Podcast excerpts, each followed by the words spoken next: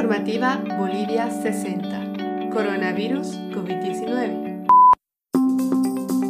Hoy les presentamos un nuevo extracto de la entrevista realizada a Bismarck Pinto, quien es economista boliviano, especialista en fondos de inversión y quien actualmente trabaja en la empresa Capital Sapi.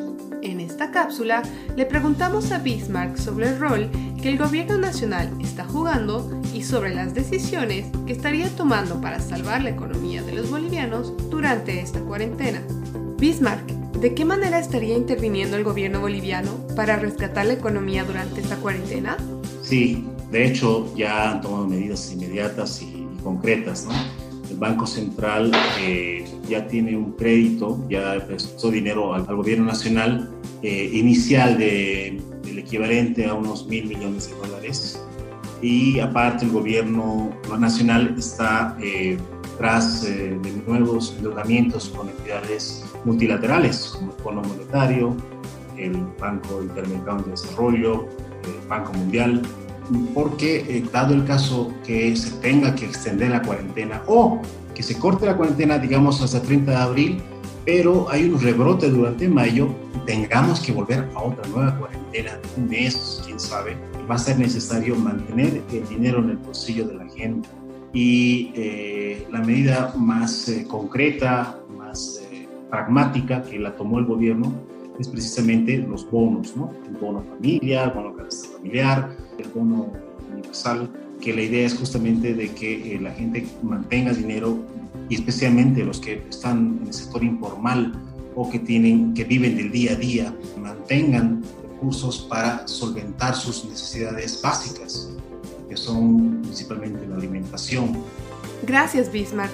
Sin embargo, nos preguntamos si la medida del otorgamiento de los bonos será suficiente para salvar la economía durante esta cuarentena. ¿Qué pasará después si esta se alarga?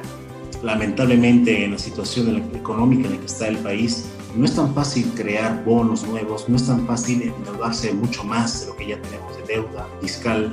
Por eso es que el gobierno eh, está tratando de equilibrar ¿no? las finanzas públicas con el mínimo daño a la economía familiar por ese tema de la cuarentena.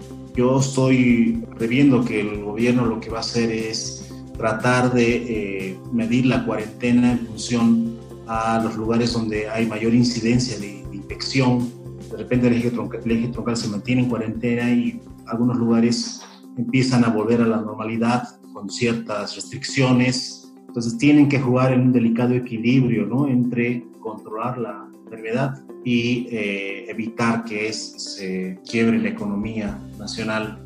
Es una tarea muy complicada y yo creo que todos tenemos que ponernos del lado del gobierno porque no soy muy afecto a que, sea eh, a que una economía esté en función a un gobierno sino más bien que sea un actor más de la economía.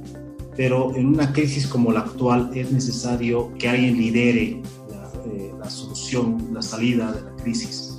Y en este caso, dadas las instituciones que tenemos, pues es el gobierno que tiene que tomar la iniciativa. Sobre los bonos, eh, como les digo, eh, el gobierno seguramente está evaluando cuánto tiempo más va, va, a tardar esto y si tardara más, seguramente van a tener que implementar otro tipo de bonos, extender algunos, de repente incrementar otros, pero todos tenemos que estar conscientes que esta es una nueva realidad. Nadie tiene una receta, nadie tiene una historia detrás en la cual basarse y calcular qué es bueno, qué, es, qué, qué se debe hacer.